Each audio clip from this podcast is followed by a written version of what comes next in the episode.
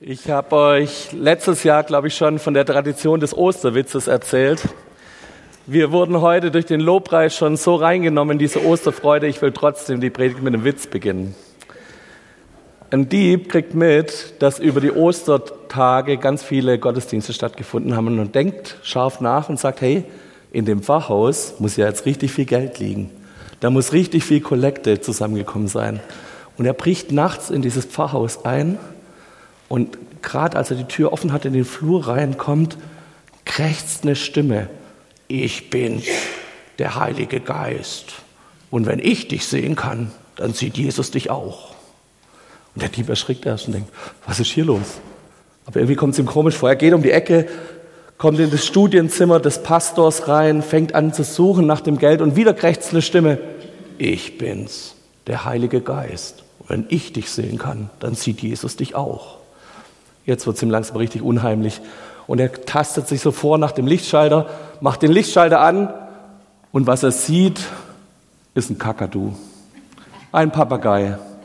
Er guckt den Papagei an und sagt, ziemlich ungewöhnlicher Name für so einen, so einen, so einen Papagei, Heiliger Geist. Dann krächzt der Papagei, ja, und unser Dobermann heißt Jesus.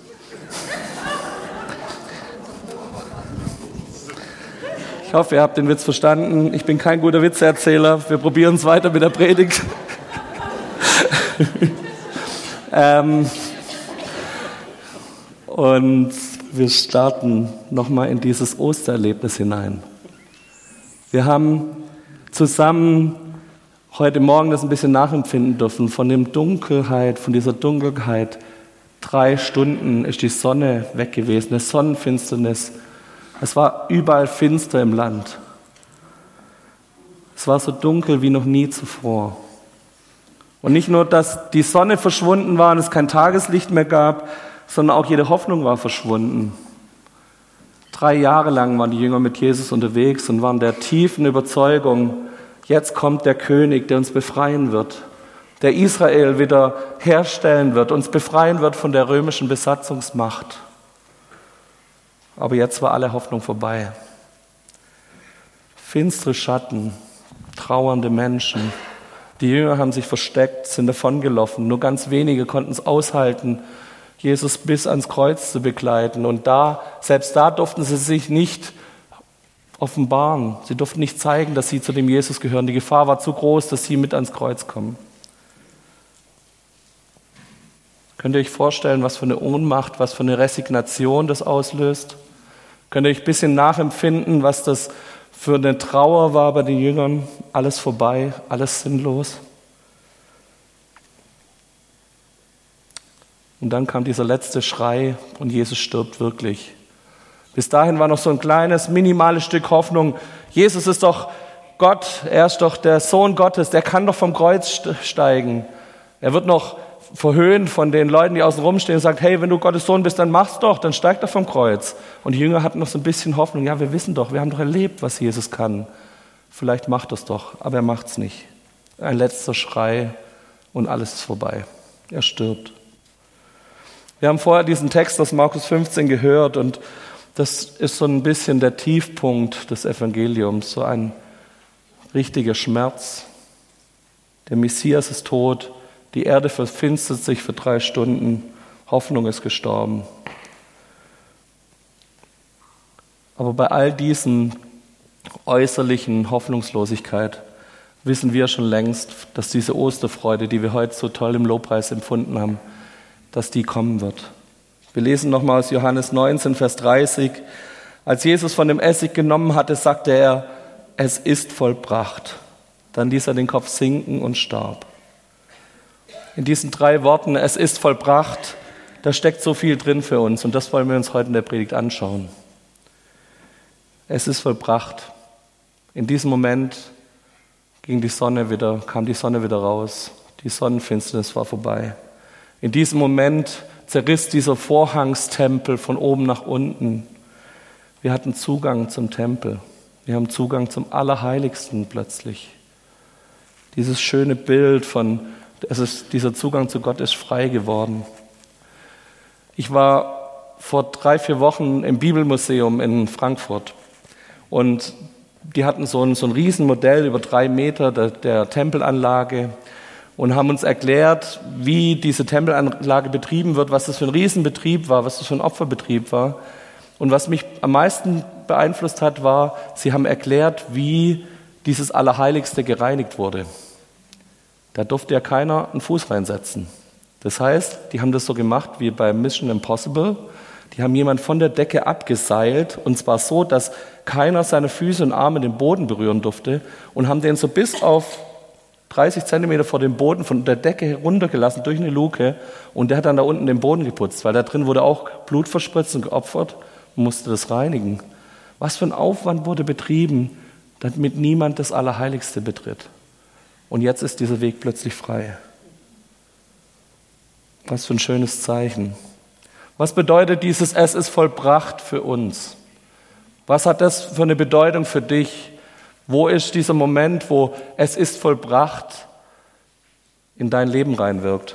Das wollen wir uns heute angucken. Ich möchte eine Stelle raussuchen, Epheser 1, Vers 7. Durch ihn wurden wir freigekauft, um den Preis seines Blutes. Und in ihm sind uns alle Vergehen vergeben. Das verdanken wir allein Gottes unermesslich großer Gnade. Das ist eine dieser Dinge von Es ist vollbracht. Die Barriere der Sünde ist für alle Mal aufgehoben. Sünde darf uns nicht mehr abhalten von Gott. Und das Einzige, was dich und die Sünde noch verbinden kann und was, was, dich, was dich von Gott trennen kann, ist, dass wir sie nicht loslassen wollen. Dass wir zu arg von unserem Scham getrieben sind, dass wir sagen, nee, oh, das lasse ich mal lieber, das zeige ich mal lieber nicht, weil dann könnte ja sein, dass andere Leute schlecht über mich denken oder ich fühle mich so schamvoll, dass ich sage, da, damit kann ich nicht vor den heiligen Gott treten. Unsere Scham ist das Einzige, was uns noch richtig an Sünde binden kann, weil alles andere ist vollbracht. Wir dürfen damit zu Jesus kommen. Wir dürfen damit kommen und dürfen es bei ihm ablegen. Wir waren die letzten Tage auf dem Bundeshike mit den Rangern. Wir haben eine richtig gute Zeit gehabt. Wir sind etwas überrascht geworden, als wir hierher kamen. Wir hatten dort zwar gestern auch schon, glaube über 20 Grad, aber die Nächte waren immer noch unter Null. Und gefühlt waren wir noch im Winter. Wir hatten noch Schnee am Montag und Dienstag. Und wir kamen hierher und plötzlich sind uns in Schorndorf Leute mit Flipflops und kurzen Hosen entgegengekommen.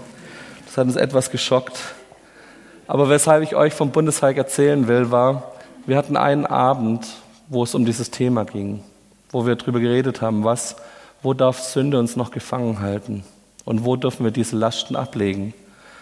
Wir waren bis dahin schon zwei, drei Tage auf dem Hike und jeder hatte einen Rucksack irgendwo zwischen 15 bis, ich glaube, der schwerste Rucksack, den ich gesehen habe, waren 27 Kilo.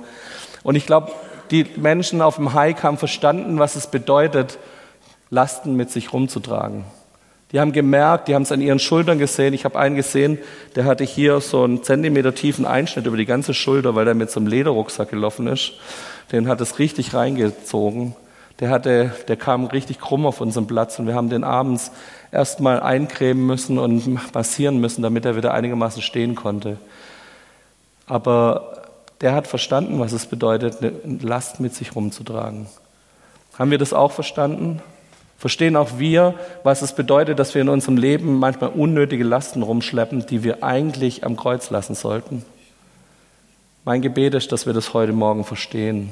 Dass wir verstehen, wo wir uns unnötig mit Sachen belasten und Sachen rumtragen, die wir eigentlich schon längst loslassen sollten. Die Gott niemals dir auferlegt hat und niemals gesagt hat, du musst es tragen, sondern er hat gesagt, hey, gib's doch mir ab. Werft eure Sorgen auf mich. Wir haben auf dem Bundeshike einen Abend gehabt, wo wir dafür gebetet haben. Und wir hatten so eine Atmosphäre von Freiheit und von Vergebung auf diesem Platz bei uns. Und ich glaube, das kam daher, dass wir als Leiter die Ersten waren, die an diesem Kreuz gekniet haben. Wir haben ein Kreuz aufgebaut und haben uns dahingestellt und haben zusammen dafür gebetet, dass Gott uns unsere Sünden vergibt. Und wir waren diejenigen, die nachher für andere beten durften, als Leute, die schon Vergebung empfangen haben. Mein Gebet ist, dass wir diese Atmosphäre hier in der Gemeinde immer mehr noch herstellen können. Ich freue mich schon, dass es da ist, aber ich denke, wir sollten noch mehr dafür tun, dass Leute merken, hier ist Freiheit für sie. Hier sind Leute, die sind begnadigte Sünder mit allem, was das für uns bedeutet.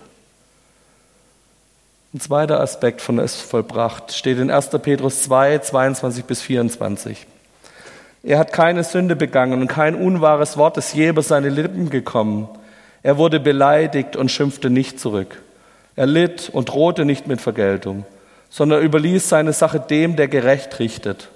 In seinem Körper hat er unsere Sünden auf das Holz hinaufgetragen, damit wir für die Sünden gestorben, nun so leben, wie es vor Gott recht ist. Durch seine Striemen sind wir heil geworden. Heil ganzheitlich heil wieder werden. Er heilt uns von unseren Sünden. Sünden sind Verletzungen, die wir unserer Seele zufügen. Sachen, die uns von Gott trennen, da merken wir immer dass das hinterlässt was in uns. Und der erste Schritt ist zu sagen, wir lassen unsere Sünden los. Wir bringen sie Jesus ans Kreuz und empfangen Vergebung. Aber dann braucht es diesen Prozess der Heilung und des Heilwerdens. Und selbst den verspricht Jesus uns durch sein Kreuz. Selbst da dürfen wir ans Kreuz kommen und dürfen das immer wieder empfangen, dass wir heil werden in unserem Ganzen, in unserer Persönlichkeit, in unserem Charakter, dass wir heil werden in unseren Gewohnheiten, dass wir schlechte Gewohnheiten loswerden dürfen. Und das Spannende ist, wir dürfen auch mit Krankheit und Schmerzen ans Kreuz kommen. Wir dürfen unsere Krankheit und Schmerz hierher tragen und dürfen auch da dieses Es ist vollbracht empfangen. Wir dürfen ablegen und dürfen empfangen, es ist vollbracht.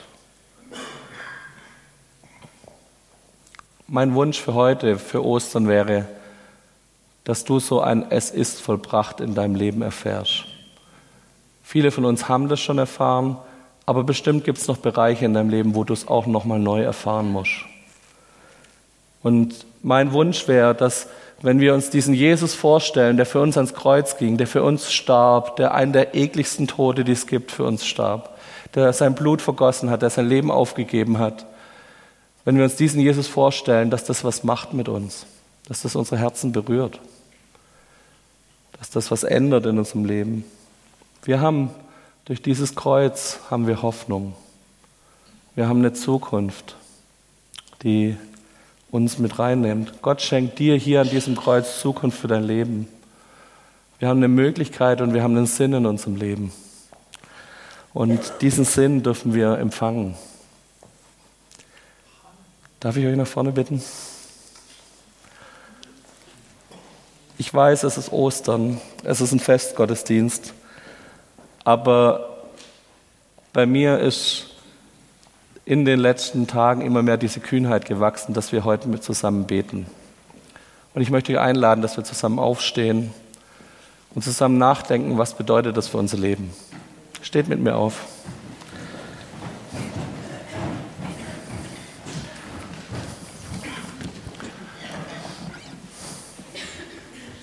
Ich habe das vorher schon gesagt. Es gibt Lasten, die musst du nicht mit dir rumschleppen. Und hier ist diese Vergebung hier am Kreuz. Es gibt Dinge, die sollst du nicht mit dir rumschleppen. Bring sie hierher. Es gibt Verletzungen, die das Leben oder die Dinge, die du auch falsch gemacht hast oder wo du falsch entschieden hast. Es gibt Verletzungen in unserer Seele, die wieder heil werden müssen.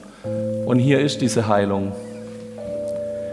Es gibt Krankheit und Schmerzen, die wir mit uns rumtragen. Und Gott verspricht uns, wir dürfen zu ihm kommen und es wird besser mit uns werden.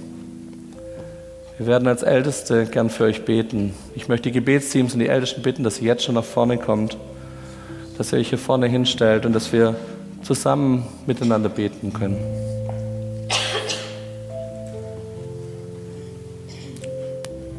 Nehmt euch eine Minute Zeit.